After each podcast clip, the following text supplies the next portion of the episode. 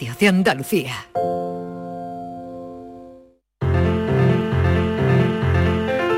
La paranoia de la tarde. Francis Gómez ya está con nosotros dispuesto a contarnos qué paranoia trae hoy, qué enigma trae hoy y a ver cómo, cómo se nos da la tarde hoy. Preparadas, ¿no? Estíbaliz, Inmaculada, creo que preparadas Estamos las dos. listas, Sí. preparadas Venga. con boli, papel y muy atentas. Yo con los seis sentidos. Así Venga. me gusta. Pues adelante, estéis listas y seáis listas, porque No, eso hoy... ya- Bueno, Se- eso ya no- siempre, no te lo perdona, prometemos, siempre, ¿eh? No siempre. pidas Bueno. todo en el mismo día. Oye, Patri, tú también sigues Sí, ahí, ¿verdad? aquí Muy sigo, bien. Mariló. Hoy Venga, pues noche, adelante. venga. Hoy lápiz y papel, por favor. Ah, hoy Si números nosotros vamos todos los días con el vale. lápiz y el papel. ¿eh? bien, Eso no falta bien. nunca, ¿eh? Inmaculada, tú sí. Yo ahí, aplicada, yo lo intento, lo intento. Bueno, pues va, va a haber que hacer numeritos, venga, ¿eh? Mm. Bueno, os cuento. Venga. Decidme un número de seis cifras. A ver, aquí no hay trampa ni cartón, ¿eh? No, no hay segundas intenciones ni, ni doble sentido. Venga. Un número de seis Mm. cifras que cumpla las siguientes condiciones. Ninguna de las cifras es impar. O sea, son todos pares. La primera cifra es la mitad de la tercera y un tercio de la quinta. Bueno, ya estoy perdido. Tienes que- es que tengo ¿Vale el cero? ¿Vale el cero? Eh, Ay, he no me ha contestado. Si no me ha contestado, No, es que, es que acerta, Sí, es un número, que es un número, es un número. es impar. Es un número. Mm, ah, sí, entonces Son sí lleva razón, pares. Mariló. Vale, sí vale el cero. Sí, vale el sí, cero. sí, sí. Son todos pares. La Venga. primera es la mitad de cuál. La primera. La primera es- es la mitad de la tercera la De la tercera, de vale. la- que yo estoy Y- copiando, ¿eh? De la tercera. Venga. y un tercio de la quinta. Y un, Y un tercio de la quinta. Ya esto del tercio ya es... La mitad, la mitad del cero. Vamos, que no estamos hablando de tercios y de quintos de cerveza, que, que hablamos de números. Venga, un tercio de la Venga, quinta. a ver, a ver. Vale. Venga, a Sí. ver. Vale, bueno, la Venga. segunda cifra es la, es la menor de todas, La segunda, la más pequeña. la más pequeña. El cero. Yo, yo sé que la segunda es el cero. Yo no puedo decir nada, eh, esto es secreto de confesión. Es el acierto, seguro. Yo ya tenía el número. Bueno, Bueno, espera, espera. Todos los números iguales. Todos los números Ay. iguales. Venga. bueno, pues la última cifra es Sí. la diferencia entre la cuarta y la quinta. Oh, mi madre. Ya estamos. Ya estamos Sí. con el de la izquierda, de la derecha. Sí. ¿Vale? Y, y qué más cosas. Bueno, repi- sí. repito que es Ay. un número de seis cifras, o sea, unidades, decenas, centenas, millares, decenas de millar y centenas de millar. Nin- todas, todas son Mm. impares. Mm. No, todas pares has dicho. No, perdón, y- perdón, perdón, disculpadme, ninguna es impar. Todas son pares, correcto, eso, disculpa. eso. Eso. Todas ya son me pares. estás confundiendo. Todas son pares. Eso ha sido fallo mío. no ¿Has ha sido- visto ha sido- cómo pasa nada, ¿Cómo no pasa tomo nada. notas? ¿Cómo realmente me ha traicionado Bueno, venga. Venga, todas son pares. Venga, todas son pares. La primera es la mitad de la tercera y un tercio de la quinta. La segunda es la menor de todas. Eh. La última es la diferencia entre la cuarta y la quinta. La quinta. Bueno, a calcular, ánimo. Se hizo el silencio. Se ha hecho el silencio totalmente. Sí, y mira que es incómodo el silencio en la Se radio. Bueno, pero que estamos estamos aquí, estamos atentas, estamos a haciendo números. No me puedo creer Eh, que te vas a poner a averiguarlo, cero, Hombre, claro sí. yo, cero. me- yo, yo Con- te lo con- juro que yo me con una calculadora. Es que Yo- sí, se yo te está yendo la cabeza, ¿eh? Es que esto, Francis, no es de un momento para otro. Pero Inma, yo no lo, no lo vamos a resolver ahora, voy a eras- resolver eras más tarde. normal Claro, cuando pero llegaste yo- a Yo, yo creo que las primeras cifras son un 2 y un 0. Uy, Mariló. Bueno, la segunda es la más pequeña. Yo solo la, no puedo segunda, decir más. la por más la favor. segunda pequeña es un cero, tiene, claro. Mariló tiene razón, Claro. porque lo más pequeño que es cero, ¿no? Más pequeño que el Claro, cero no hay por nada. eso, por El eso, menos uno. Claro. Pero Claro, no pero- estamos No, hablando pero de no menos está, uno, de menos no uno está, es no impar. está. Ah, pues Claro. el menos dos. No, porque el 1 es más chico que el 2. ¿Tú te has dado Bueno. cuenta, Inma, que antes eras más normal que ahora? Sí, desde que vengo a la tertulia. Te está afectando. Yo nunca fui muy, muy, muy raro. normal del todo. Todo el mundo pero- sale raro. Bueno, oye, mil gracias. Si lo saben Ay, los oyentes, oye, mucho ánimo, ¿eh? Ánimo hoy.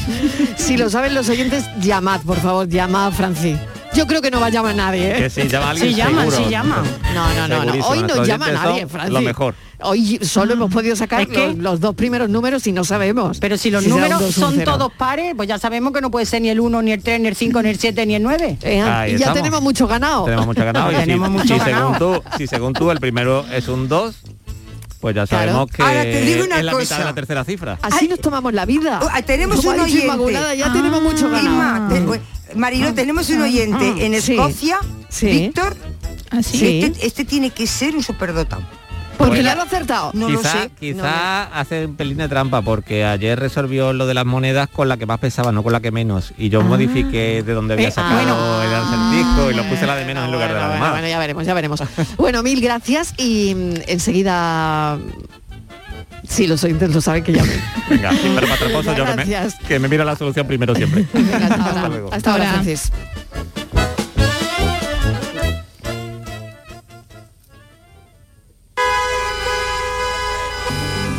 Con tu coche no te líes. Conmigo te mueves seguro, eres puntual, ahorras, llegas donde quieras y contaminas menos. Transporte público de Andalucía, seguro, económico y sostenible. Junta Gente de Andalucía te invita a conocer el Club de Oro de la Mesa Andaluza, una de las asociaciones de restaurantes más importantes de Andalucía que aglutina a 24 de los mejores establecimientos de hostelería de la comunidad. Descubre el Club de Oro de la Mesa Andaluza, un referente de solidez y prestigio contrastados que impulsa la gastronomía andaluza en toda España. Gente de Andalucía. Este sábado desde las 11 de la mañana en el Museo Arqueológico Municipal de Baza. Organiza Club de Oro de la Mesa Andaluza. Colaboran Seguros J. Castillo y WET. En Andalucía, el agua es nuestra prioridad. Más transparencia con el Pacto Andaluz por el Agua. Más de 300 actuaciones impulsando la depuración. Más inversión en la restauración de cauces y modernización de presas. Más claro que el agua. Consejería de Agricultura, Ganadería, Pesca y Desarrollo Sostenible.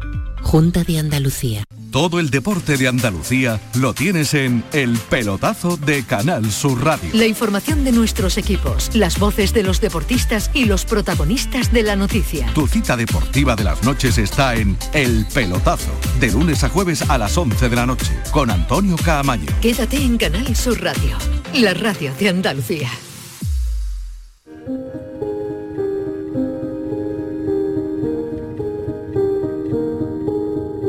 La tarde de Canal Sur Radio con Mariló Maldonado. 5 y 12 minutos de la tarde y vamos a charlar ahora con Andrés Muñoz. El doctor Muñoz es neurocirujano, Premio Nacional de Medicina Siglo XXI y de ahí que queramos charlar un rato con él.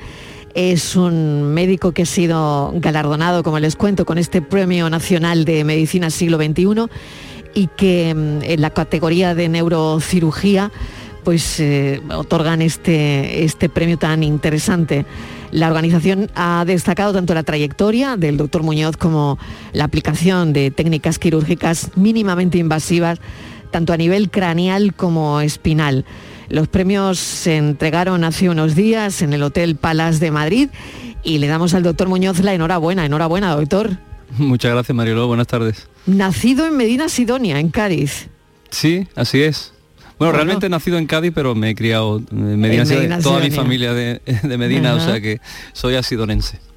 Y estoy leyendo su currículum, doctor, eh, cum laude por la Universidad de Sevilla.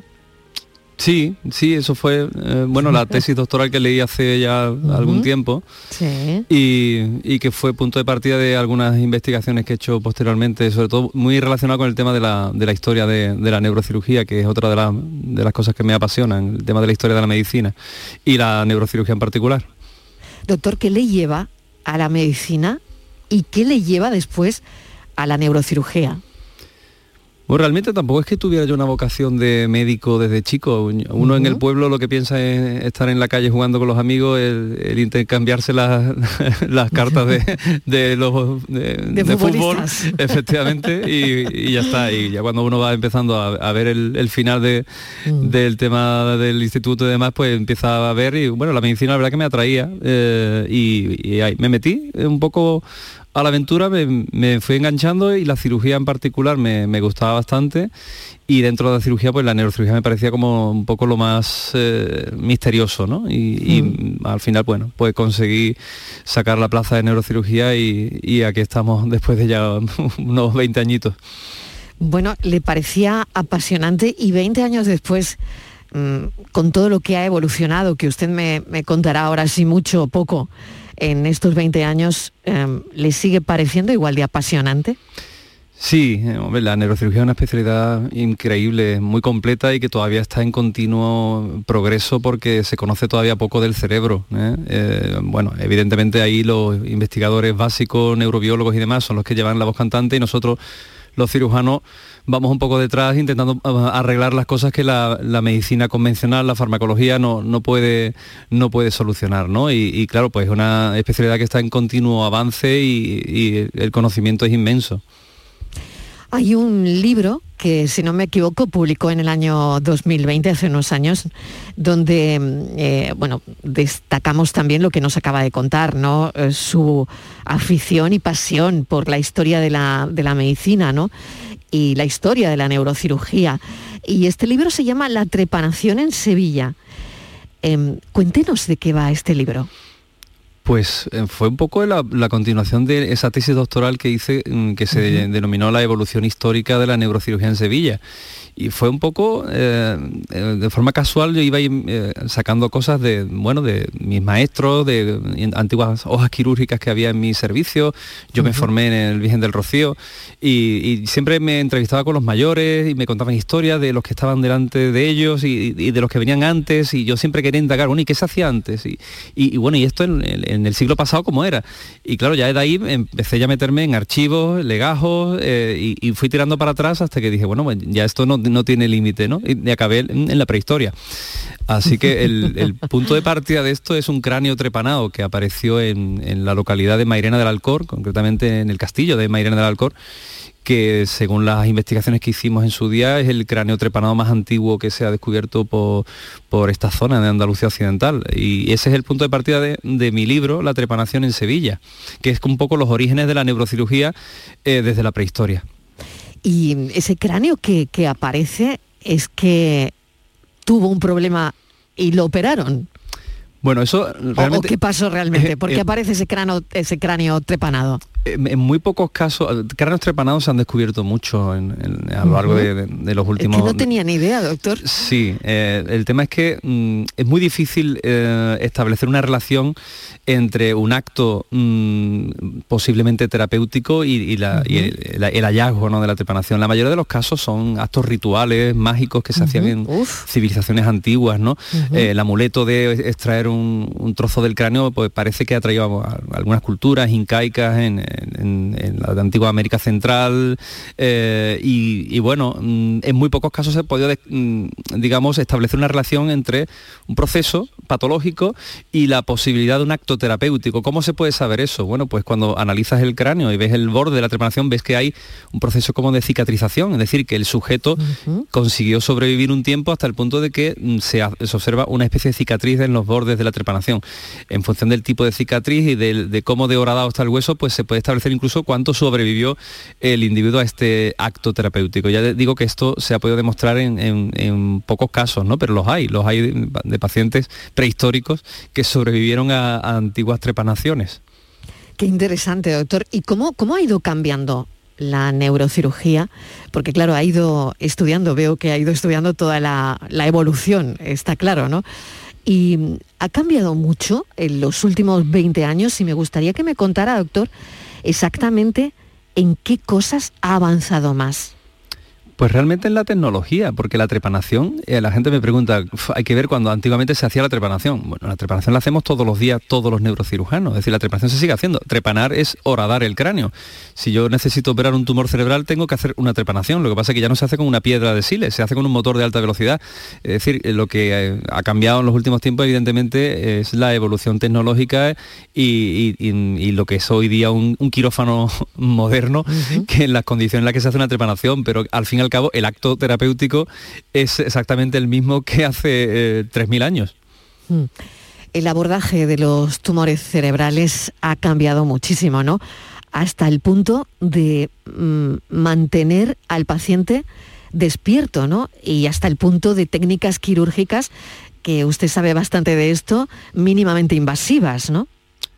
Sí, hombre, hoy se tiende siempre a la, mínima invasión. Mínima invasión, que ahora es un concepto que está muy de moda, y básicamente la mínima invasión o la cirugía mínimamente invasiva es exactamente eh, lo mismo que se hacía hace 30 o 40 años, por ejemplo, operar una hernia de disco, eh, es al fin y al cabo quitar el trozo de disco que está herniado, lo que pasa es que antes se hacía una herida grande en la espalda porque había incluso que, que contar manualmente el número de vértebras hasta llegar al problema y hoy día, eh, pues gra- gracias a los nuevos separadores, retractores tubulares, pues nos permite operar esa hernia de disco o ese tumor cerebral eh, haciendo una mínima incisión que eso permite, agrediendo menos los tejidos, una pronta recuperación del paciente, un menor índice de complicaciones, etcétera. Pero al fin y al cabo estamos hablando de operar eh, patologías comunes eh, usando técnicas poco agresivas para el paciente. Em, Estaba pensando también en otra cuestión. ¿Por qué hay personas que tienen líquido en el cerebro, lo que se llama hidrocefalia? Y que también eh, sé que usted ha estado en universidades como por ejemplo la de California, en UCLA. eh, bueno, ha adquirido experiencia en este, en este campo también fuera de nuestro país, ¿no? Sí, bueno, realmente todos tenemos líquido en el cerebro. El, cerebro y la, la médula espinal, todo el sistema nervioso eh, central está envuelto en líquido, el líquido cefalorraquídeo que se produce en el propio cerebro y se elimina en el propio cerebro. En algunos casos hay un trastorno eh, de la reabsorción del líquido al organismo, eso se ve mucho en la edad avanzada, en los ancianos, pues cada vez por deterioro del propio cerebro cuesta más reabsorber el líquido, con lo cual tiende a acumularse. Es, eh, cuando esa acumulación de líquido se acompaña de sintomatología, es lo que se conoce como hidrocefalia. En esos casos, bueno, pues hay muchas eh, técnicas diagnósticas, terapéuticas. En mi caso la formación fue básicamente en hacer registros de presión intracraneal y ver cómo en esos pacientes había un aumento de la presión dentro del cráneo, que es lo que motivaba muchas veces lo- los síntomas y de- en función de eso establecemos un, un tratamiento. Eh, el conocimiento de esta enfermedad en los últimos años, pues la verdad que mm, ha cambiado mucho el, el tratamiento de estos pacientes porque eh, básicamente antes eran pacientes que se les catalogaba como una de- un tipo de demencia senil, como podía Ujú. ser el Alzheimer o el Parkinson o cualquier otra, y hoy día la hidrocefalia es una demencia poten- potencialmente curable, digamos que casi de las pocas demencias que, que tienen curación si se pueden eh, detectar a tiempo y se pueden eh, establecer eh, tratamientos adecuados en función de cada paciente. Claro, esto era impensable hace unos años, ¿no? Bueno, la hidrocefalia se viene tratando con sistemas de derivación, como las famosas válvulas desde los años Ujú, 60. ujú. Y todavía hoy podremos válvulas. Hay casos en los que no hay otra forma de poder eliminar ese, ese acúmulo de líquido, por decirlo de alguna forma, si no es derivándolo a otro compartimento, el abdomen, el- la pleura, etcétera. Pero hoy día tenemos técnicas como mínimamente invasivas, como hemos visto antes, como por ejemplo la endoscopia cerebral, que determinados tipos de hidrocefalia, cuando hay una obstrucción al paso del líquido en algún punto del cerebro, pues con una técnica endoscópica poco agresiva se puede resolver el problema. Pues, eh, en ese caso sí que ha cambiado mucho el, el- tratamiento de esta enfermedad en, en los últimos 15, 20 años. La columna vertebral, vamos a la columna vertebral, que sabemos que usted es un experto también en este tipo de en los tratamientos eh, sobre estos problemas degenerativos. Todos con la edad eh, vamos a terminar teniendo problemas en la columna vertebral.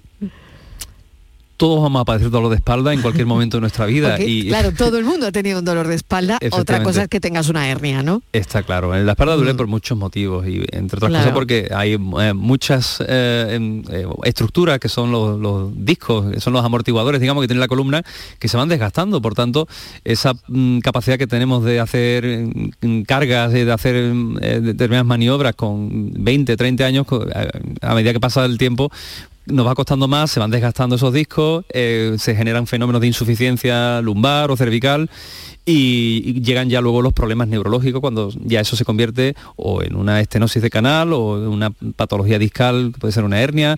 eh, y bueno, mm, hoy día la población cada vez mm, eh, vive más años y el desgaste pues va evolucionando con el paso de los años, eh, muy típico en personas mayores que, que vengan a la consulta prácticamente sin poder caminar por una claudicación secundaria a una estenosis de canal o un problema degenerativo, que al fin y al cabo son todos problemas degenerativos y que además con la pandemia hemos visto cómo mm, han empeorado mm, significativamente todos estos pacientes que antes tenían un régimen de actividad física o que iban a sus clases de pilates o de yoga y tal, y que de pronto se han tirado un año y medio o dos años sin salir de casa y vienen a la consulta pues en muy malas condiciones, porque la actividad física al final es el pilar del tratamiento de este tipo de, de enfermedades. Y está claro que el confinamiento, la pandemia, esto que estamos viviendo todavía, no ha ayudado mucho, doctor. Para nada. O sea, todavía en la consulta sigo diciendo a los pacientes que, que tienen que retomar cuanto antes su, su, actividad previa. Si iban a hacer gimnasia, es que si no iban... lo hemos hecho, doctor, algunos No, todavía, ¿eh? Mucha gente sigue con el miedo de que Sí, no quiere sí. ir a la piscina porque hay mucha gente o que no quiere ir al Mm. gimnasio y tal. Y, Que es y- normal, por otro lado, con, con personas que, aunque estén vacunadas, pero de edad avanzada, ¿no? Esto yo creo que nos ha dejado también ahí un, un pozo de inseguridad al final, ¿no? Es muy difícil, es muy difícil porque ya llega un momento que prácticamente se puede considerar peor el, el- el- el- el daño que te va a ocasionar el no moverte consecuencia, claro. que la- una posible eh, infección por, por coronavirus o por cualquier tipo de, de- de microorganismo. Es decir, si no te mueves, si tienes 70, 75, 80 años, te quedas en casa todo el día, probablemente las complicaciones de, de ese sedentarismo van a ser mucho peores que una infección porque al final van a dejar de moverse poco a poco. ¿Tiene arreglo la columna vertebral? ¿Tiene un buen arreglo? A ver, la, la artrosis no tiene arreglo, es decir, el desgaste del- de las articulaciones, del disco, eh, evidentemente eso es consustancial y eso nos va a pasar a todos en nuestra vida. El que tiene arreglo es cuando esa artrosis, esa degeneración, en algún punto, en algún eh, disco, en alguna faceta articular, pues está atrapando un nervio y te produce una ciática, pues eso sí tiene arreglo. Es decir, nosotros lo que hacemos es intentar solucionar problemas puntuales debido al desgaste eh, crónico que se va sufriendo en, en- en las articulaciones. En este caso, en mi campo es la columna vertebral, pero el traumatólogo puede hablar de la rodilla o de la cadera. Y, eh, nosotros lo que hacemos es intentar solucionar problemas puntuales eh, que pueden ir desde mm, una fractura vertebral espontánea. Eso es algo que también vemos en la consulta. Eh, mm, pacientes que vienen con una, una vértebra rota sin necesidad de haberse caído y es por el propio desgaste, por la osteoporosis, la, artrosis. Y, eso, pues, evidentemente, mm, tiene solución. Lo que no podemos arreglar es la propia degeneración de- del organismo. ¿Cómo ve todo esto en 20 años? Hoy hemos estado hablando del, futuro eh, y no sé cómo ve usted la neurocirugía. Eh, ya saben que, o ya sabe usted que en el campo robótico eh, se están produciendo, pues eso, ¿no? Muchos avances, ¿no? Pero ¿cómo ve la neurocirugía de precisión de aquí a 20 años? Pues evidentemente como todo, la tecnología cambia y el teléfono que yo tengo ahora es completamente distinto al que tenía hace 10 años, ¿no? Pues los instrumentos van cambiando también y hoy tenemos neuronavegadores que nos llevan a zonas que nosotros eh, planificamos del cerebro donde queremos actuar y sin riesgo a dañar tejidos importantes y mm, aparatos de máxima pre- precisión, la robótica, como, como bien acabas de decir, que se está imponiendo cada vez más. Es decir, la tecnología no está ah, facilitando el trabajo y la evolución tecnológica evidentemente lo que hace es mejorar la precisión de nuestras intervenciones y de aquí a unos años pues mm, no vislumbro a saber cómo va a ser la neurocirugía dentro de 20 años, pero desde luego va a ser muy distinta a la que tenemos hoy en día. ¿Quién le enseñó o algún profesor que, que recuerde o algún doctor que le haya enseñado cosas que no olvida? Yo eh, afortunadamente he tenido muchos maestros porque ya te digo, me formé en un hospital muy grande, en un servicio muy grande como era el de Ujú. Virgen del Rocío y la verdad que por ahí han pasado muchas muchas celebridades, digamos, de la neurocirugía andaluza. eh, mm, ahí he tenido muchos maestros. eh, mm, me acuerdo de gente como Manolo Polaina o Pepe Romero, que, que son amigos aparte de maestros. Y luego fuera de, de Andalucía me- he tenido la oportunidad de estar en, en muchos centros y la verdad que en cada centro mm, siempre encuentras a alguien que te marca, ¿no? Y aprendes siempre donde quiera que vas, te quedas con algo, la- alguna idea distinta a lo que sueles hacer habitualmente. Eh, no sé, he tenido muchos maestros y la verdad que mm, me acuerdo de todos ellos a cada instante porque han sido, aparte de maestros, amigos, ¿no? Sobre todo cuando a uno le dan un premio, ¿no? Un premio de, de categoría como el que ha recibido el Premio Nacional de Medicina Siglo XXI. Pues Me sí. imagino que es cuando, cuando más piensa en, en aquellos que le han enseñado, ¿no? Pues sí, se acuerda uno de, de- de todo el mundo, de la familia en primer lugar, de los que están todos los días eh, mm, aguantando que, que- que llegue siempre a las 11, 12 de la noche. Claro, porque esa de, es una especialidad muy... de prácticamente no poder ver a, comprometida, a- a- a tu hija despierta nunca y, y bueno, eh, es en los primeros que te acuerdas, en los que te ayudan todos los días. Te acuerdas de tus maestros y te acuerdas de la gente con la que trabajas, ¿no? Yo tengo la inmensa fortuna de trabajar en, en el Centro de Neurología Avanzada, que es un centro de neurociencia que ahora mismo es de los centros punteros en el sector privado de las neurociencias a nivel nacional y mm, yo sí he recibido un premio en gran parte gracias a ellos también, la labor de todos los compañeros neuropsicólogos, neurofisiólogos, neurólogos, eh, enfermería, administración, es decir, mm, sin ellos yo prácticamente no, no podría sacar el trabajo adelante y el apoyo de la familia, ¿no? Que al final esto es importantísimo, ¿no? El, el apoyo de la persona con la que vives. eh, eh, al Efectivamente. final esto es fundamental. Efectivamente, yo si, si mi mujer no, no, no estuviera todo el día ahí detrás de, de llevar a mi hija al colegio y de estar pendiente de todo, yo mm, eh, tendría que dejar de trabajar media jornada, Claro. porque es que no, no podría. Y, Claro. y claro, eso, cada, cada cosa suma y eso es súper importante. ¿eh? Claro que sí. ¿Qué consejo, doctor, le daría a un especialista que em, acaba de aprobar el MIR y va a elegir su especialidad, neurocirugía? ¿Qué le diría? Bueno, la verdad es que si va a elegir neurocirugía creo que debe haber mm, mm, tenido contacto con la especialidad en- para cogerla porque, mm, bueno, hoy día tiene la posibilidad de visitar hospitales, de hablar con gente y, y si lo va a coger es porque en algún momento ha visto algo que le ha motivado como yo en algún momento vi que la neurocirugía me motivaba. Lo que sí es verdad que tiene que tener claro que es una especialidad de muchas horas de trabajo, de mucho esfuerzo, mucho sacrificio laboral y personal y, y que bueno al final merece la pena recompensa porque es un para mí es una especialidad fantástica eh, llena de emociones los pacientes eh, curados con enfermedades graves que te están agradeciendo eternamente el, el que hayan podido pasar por un quirófano y bueno eso la verdad que no tiene precio ¿eh? y bueno, yo creo que le animo porque es una especialidad apasionante Está claro, ¿no? Es mm, tener siempre presente, ¿no? Que eh, el objetivo de un médico, ¿no? En este caso es su, especialidad, ¿no? Pero que valdría para cualquier otra. Primero, punto número uno, salvar la vida al paciente. Y, y en el caso de la neurocirugía, qué bonito es hacer que el paciente recupere ¿no? esas funciones que, que habían perdido o que había perdido o que, o que tenía agravadas, ¿no? Y creo que eso, francamente, ¿no? Es, es una especialidad, como se dice, agradecida, ¿no? Sí, mientras más grave es la enfermedad que tiene un paciente, digamos como que más milagroso considera él su curación, ¿no? Un paciente que viene con una hemorragia cerebral o, un simple hematoma subdural crónico, que es simplemente colocar un drenaje y evacuar el líquido, y un paciente que entra en coma y sale hablando del quirófano. Es decir, esas cosas, eh, muchos pacientes lo consideran como una especie de milagro, ¿no?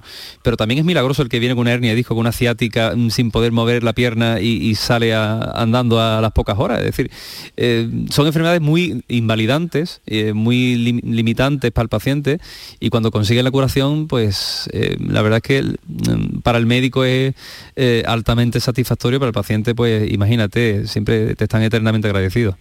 Doctor Muñoz, mil gracias por habernos concedido esta entrevista. Le agradezco que haya venido al estudio de Sevilla, que es desde donde está, y, y gracias. mm, Premio Nacional de Medicina Siglo XXI, doctor Muñoz, enhorabuena de nuevo. Gracias. Muchas gracias a vosotros, un Un abrazo. saludo, Adiós, adiós. hasta luego.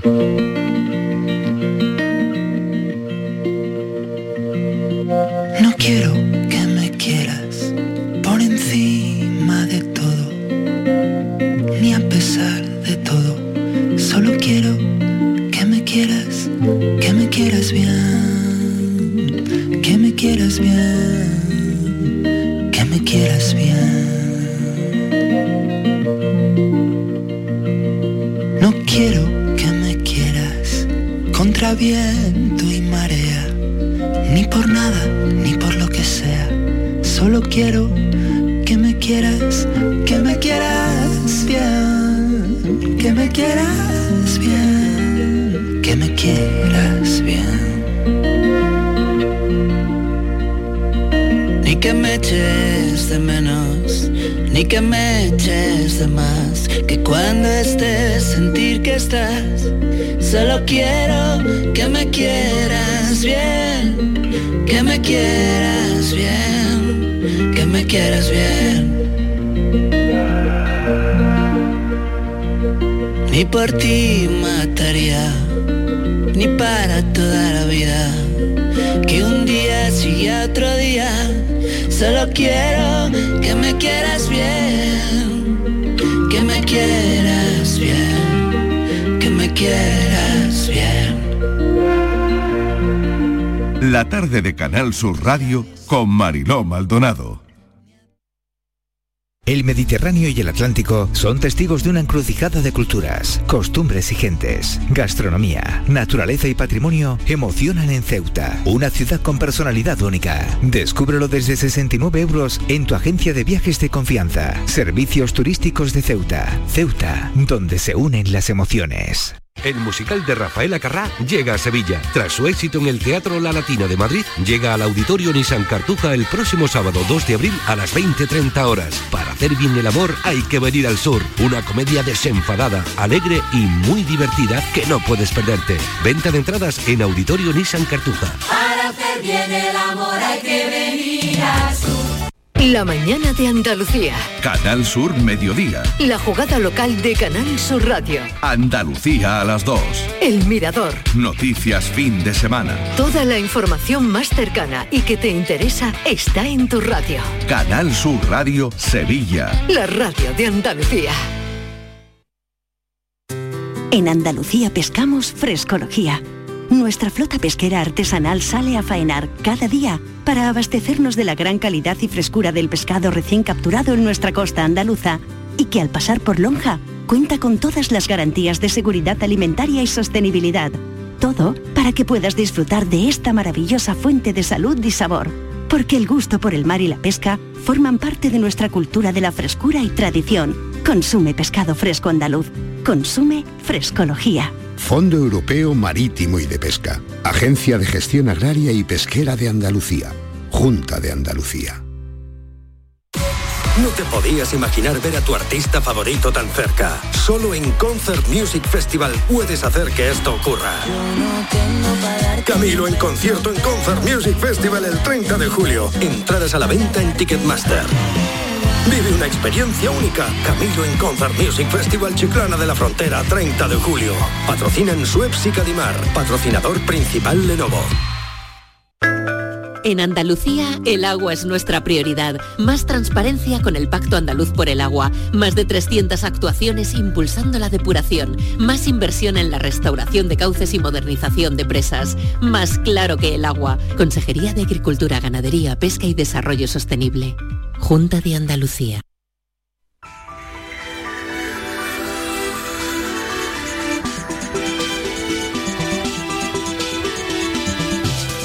Le damos la bienvenida a Enrique Jesús Moreno a las 6 en punto de la tarde, 6 y 5, llega el programa Por tu Salud. Enrique, contenidos de hoy, ¿qué tal? Bienvenido. Hola, muy buenas tardes Mariló, muchas gracias. Pues mira, hoy vamos a hablar, mm, ya sabes que hace unos días hablamos de la salud bucodental con un enorme interés por parte de nuestros oyentes. Sí. Y siempre mm, escuchamos que hay una conexión entre la salud bucodental y la salud general. Bueno, ¿cuál es ese vínculo? Em, ¿Puede realmente la salud bucal ofrecer pistas sobre tu estado de salud general? O, o que los problemas eh, en la boca pueden afectar al resto del cuerpo? ¿O que hay enfermedades que pueden manifestarse de una u otra forma en la cavidad bucal? Nos parecen cuestiones muy interesantes y cuestiones que vamos a analizar pues, con un médico de atención primaria, un especialista de familia, nuestro amigo el doctor Juan, Carl- eh, Juan Sergio Fernández, perdón, vicepresidente de Semergen, y hemos invitado a un prestigioso estomatólogo eh, de los de antes, de los clásicos, un buen conocedor y con mucha experiencia y trayectoria, el doctor Blas Noquerol, que además ha sido eh, presidente de la Sociedad Española de Periodoncia y Osteo- Osteointegración, y que nos van a ayudar a comprender estas situaciones, porque nos parece verdaderamente interesante. Salud bucoden- bucodental y salud general. ¿Cuál es el vínculo? Pues seguro que hay uno y están ahí bien vinculados. Seguro que sí, seguro, Seguro que, que sí. Bueno, lo descubriremos a las 6 y 5 de la tarde. Muy bien. Gracias, Enrique. Un beso, Hasta dentro de hasta un rato. luego. Un beso Chao. enorme. Adiós. La información de tu equipo, Los deportistas de los clubes que son noticia. los entrenamientos y fichajes. Las voces de los protagonistas. El deporte local y las noticias que buscas de tu equipo están en la jugada de Canal Sur Radio. De lunes a jueves desde la una de la tarde. Quédate en Canal Sur Radio, la radio de Andalucía.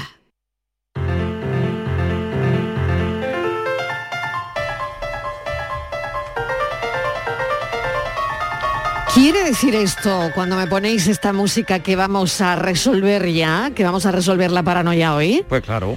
Hoy es miércoles, resolvemos un poquito antes, enseguida llega Patricia Torres con la tarde en tu búsqueda.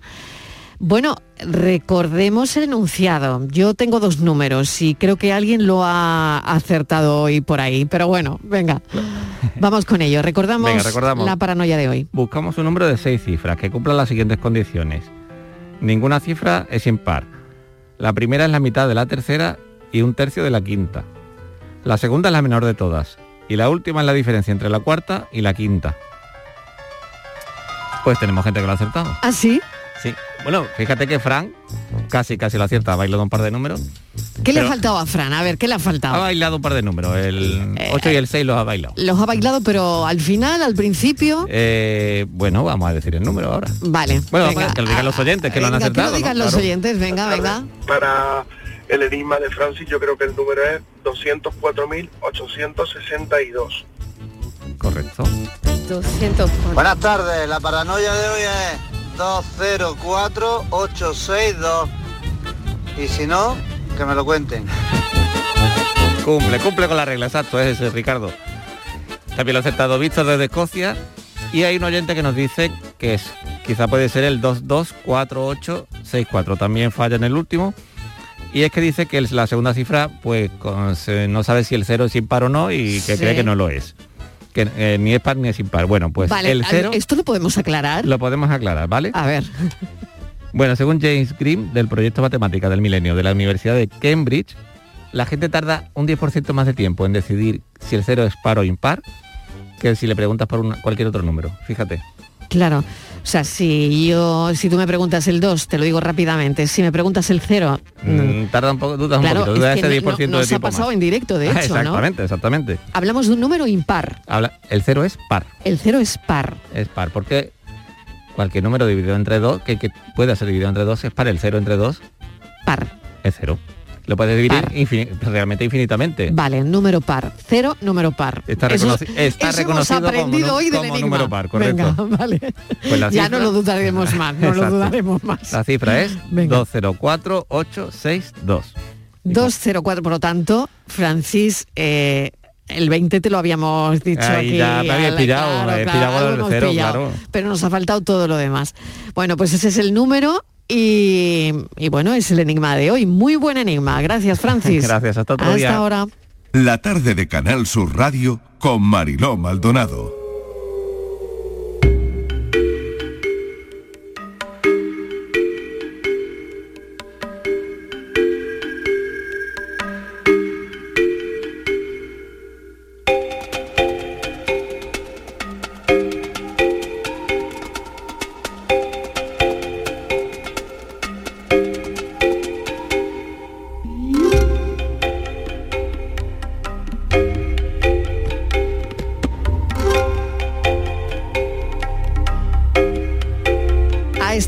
Siempre, llega Patricia Torres con la tarde en tu búsqueda y mm, de entrada sabemos que la policía busca a un menor de 13 años desaparecido en Úbeda desde hace mes y medio. ¿Qué sabemos, Patricia? Patricia Torres, bienvenida.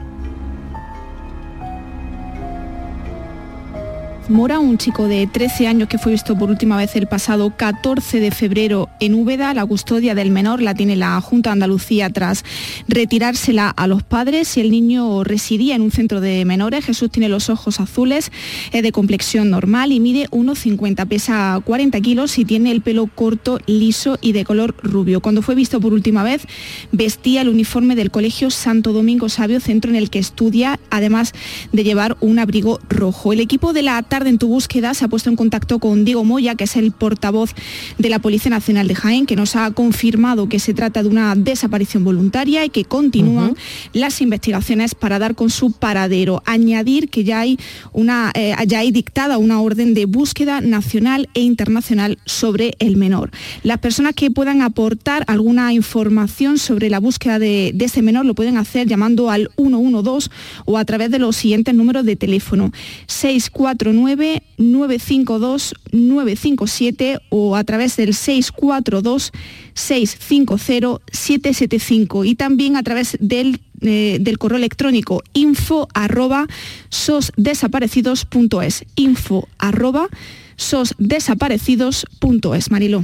Se han cumplido dos años de la desaparición de Juan Andrés Barranco, también en Adra, en Almería, y nada sabemos de su paradero. Sí, dos años después, sin ninguna pista y sin indicios de qué le pudo ocurrir a Juan Andrés la mañana del 21 de febrero del año 2020. Salió de casa sobre las 7 de la mañana y desde entonces eh, sin noticias de este hombre de 41 años y que estaba pasando por una depresión. Su familia está desconsolada porque el caso se encuentra en punto muerto. Por su parte, la investigación sitúa a Juan Andrés dos kilómetros en sentido contrario al lugar al que se dirigía, como si fuese de camino de Turón, Granada, zona en la que al parecer se le vio por última vez. Esa es la única certeza que tienen los familiares. Así nos lo confirma Juan Jesús, que es el portavoz de la familia y primo de Juan Andrés, que pide ayuda para que vuelvan a retomar su búsqueda. Le escuchamos.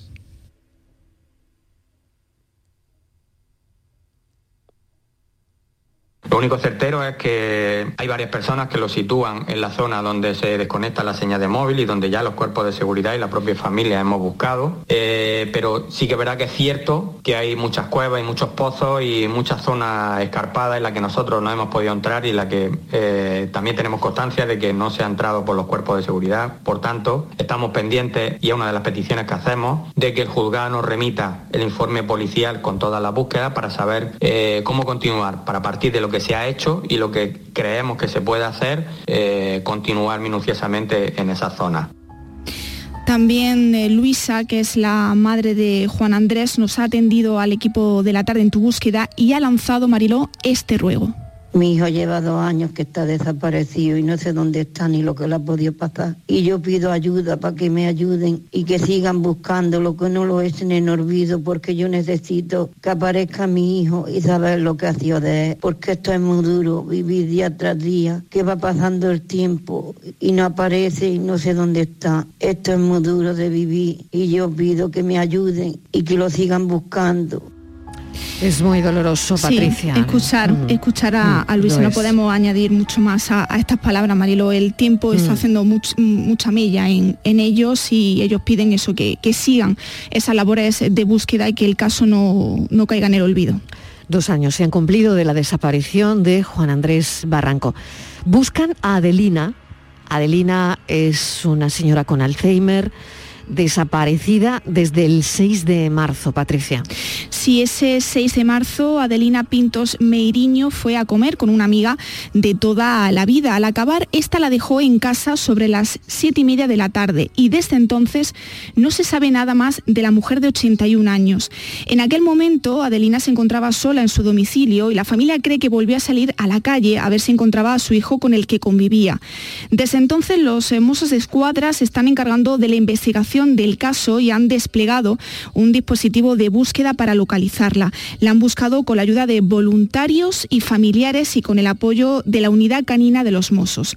Pero por ahora no hay resultados. Adelina mide 1,62 y tiene el pelo canoso y en el momento de su desaparición vestía un abrigo granate, unos eh, pantalones marrones y unas zapatillas negras. Los familiares están desesperados porque han pasado más de tres semanas sin noticias de Adelina y piden colaboración ciudadana para encontrarla. Merche es la hija de Adelina. Merche, bienvenida. Gracias por atender la llamada de la tarde en tu búsqueda. Hola, buenas tardes a, a- a Patricia y Mariló. ¿Cómo ¿Qué se tal? encontráis? ¿Cómo estáis, Merche? Pues mira, la verdad es que cada vez estamos como más decaídos porque ya, como bien habéis dicho, han pasado tres semanas. Eh, mi madre es una persona de 81 años con Alzheimer. Eh, pensamos que ha cogido transporte público y se ha podido eh, tragarse en la ciudad de Barcelona o los, o los alrededores de la metropolitana porque yo estaba acostumbrada a coger transporte. Entonces, eh, las cámaras la vieron en el pueblo, la localidad de San Just d'Esver, eh, a las 9 menos 5 que iba por la calle y unos vecinos también. Y hasta aquí es lo que sabemos desde el 6 de marzo. Y entonces el 7 pusimos la denuncia, como bien habéis dicho, los Mossos de Escuadra están haciendo la investigación y con la esperanza de que alguien la vea, llamen al 112 o que haya ido a parar a un hospital, pero es que hasta ahora, desgraciadamente, pues no tenemos ninguna noticia de ella y sinceramente, pues eh, nosotros somos tres hijos, eh, pues estamos muy, muy, muy preocupados. Eh, la familia, lo como bien dices, nos está ayudando mucho, los medios también de comunicación, sobre todo como vosotros ahora mismo, eh, también otros esos desaparecidos, también, a ver, mm, todo el mundo nos está ayudando, lo que pasa que, bueno, eh, no hay de momento resultados y, y la verdad estamos, eh, tenemos días y con la, mm, el miedo de que esto nunca se acabe, visto otros casos que, que ahora acabo de escuchar también. La verdad es que mm, es, es muy angustioso.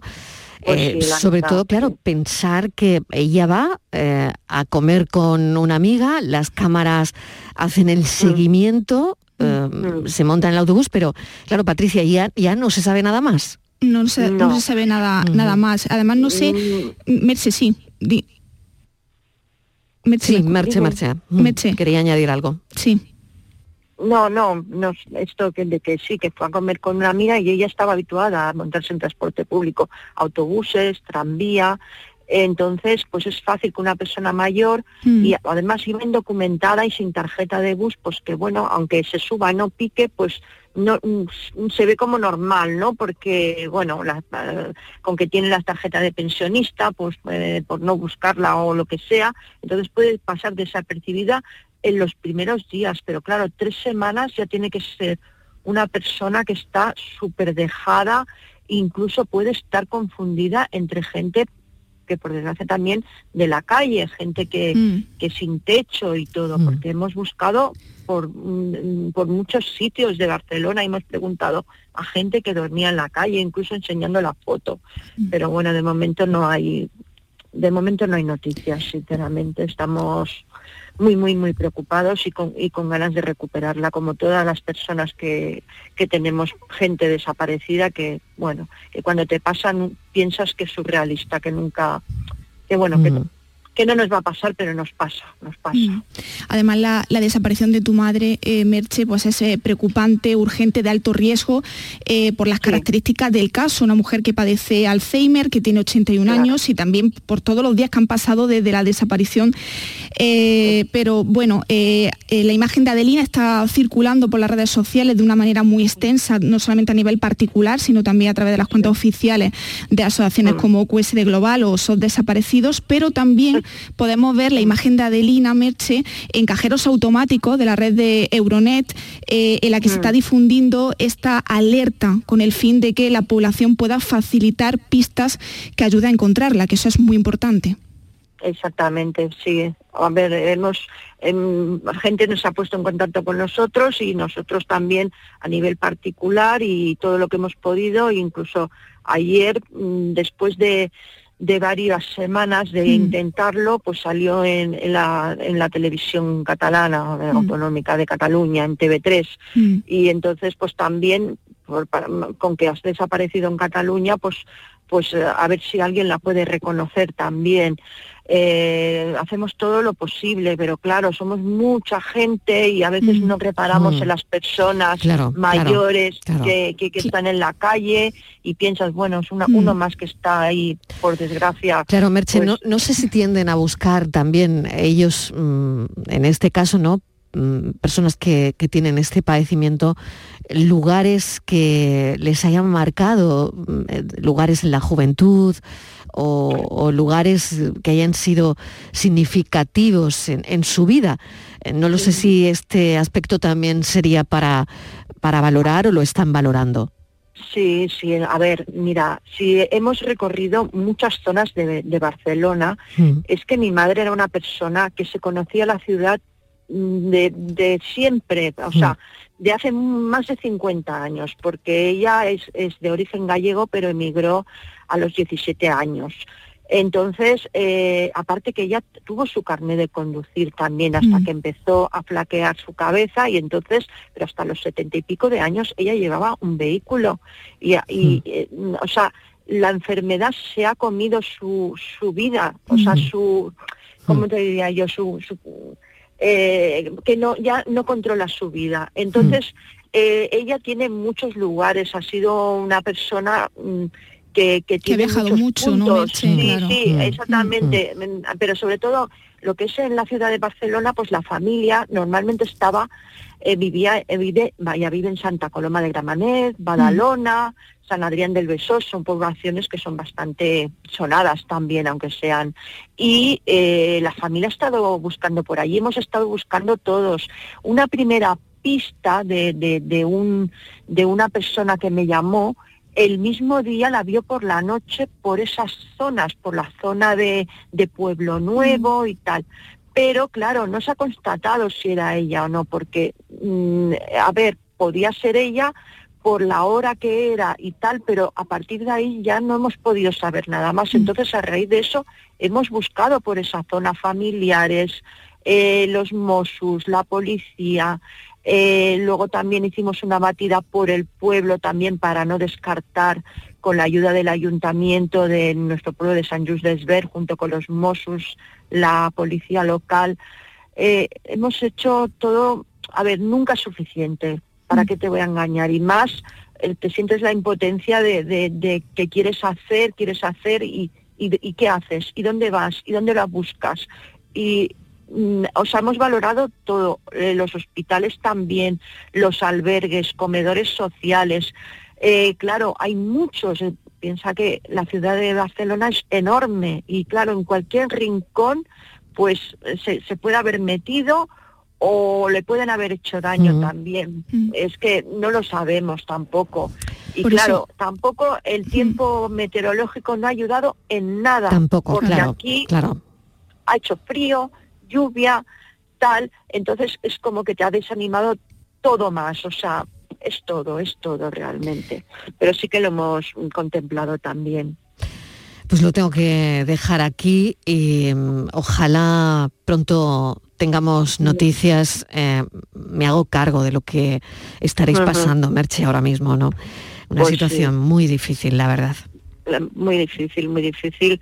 Eh, la verdad es que, bueno, siempre he empatizado ¿eh? cuando le ha Mm, pasado a mm. gente y yo no me había pasado en ese momento, pero desde luego ahora pf, empatizo el doble porque es el sentimiento que se tiene y eso que ya en su momento cuando digo, madre mía, si esto es lo peor que te puede pasar en la vida, pues sí, de las cosas peores que te pueden pasar en la vida, que un ser querido se esfume y dices, ¿y dónde está? Y, y más con las complicaciones que tienes, porque no es, no ha sido voluntario, ha sido accidental por su enfermedad y ya está. Y bueno, ojalá que, que se, que bueno, que tengamos suerte no- nosotros y mucha gente más. Solo pido esto. Mil gracias Bueno, por habernos gracias. atendido, Merche, y esperemos que pronto tengamos noticias. Un abrazo enorme, un beso a enorme. vosotros, a vosotros por atenderme a mí. Muchas Gracias. gracias. Bueno, Patricia, seguimos trabajando en la redacción de la tarde en tu búsqueda, en, Sí.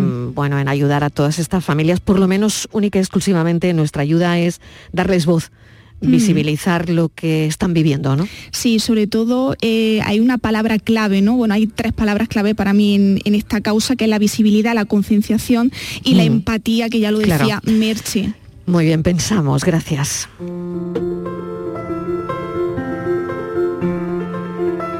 La verdad que estos últimos días han sido intensos y por circunstancias ajenas no cumplí la promesa de hace dos semanas. Desde que aterricé en Málaga han pasado tres calimas y en una de ellas incluso pareciera que el fin del mundo estuviera próximo, con ese color anaranjado que ha vestido alguno de los últimos días. Del otro lado del Atlántico prometía que mi siguiente pensamiento lo haría con un poema, y este es, extraído del libro Mi vida contigo. Dicen por ahí, por la noche, por la noche los pensamientos. Los pensamientos, si los lanzas al viento, por la noche. Por la noche, si los lanzas al viento, a su dueño, se amplifican. Se amplifican en círculos concéntricos. Por la noche. En círculos concéntricos se amplifican. Se amplifican por la noche. Una piedra tirada al agua, una piedra tirada al agua y le acaba por llegar a su dueño, los pensamientos. Hay quien dice que si no pensáramos seríamos más felices, pero yo creo que la felicidad sin pensamiento sería ilusoria. Gracias al pensamiento, cualquier emoción, sentimiento o estado de ánimo, incluso la tristeza, adquiere una profundidad de valor incalculable. Siempre acaban por llegarle a quien le tiene que llegar, a través de los círculos concéntricos. Hay que dar hasta que duela, y cuando duela, dar todavía más. Hoy nuestro pensador Daniel Ortiz en Trampas Aguas, gracias por hoy. Mañana a las 3 volvemos a contarles la vida. Adiós. No decirle a nadie si quedarse o escapar.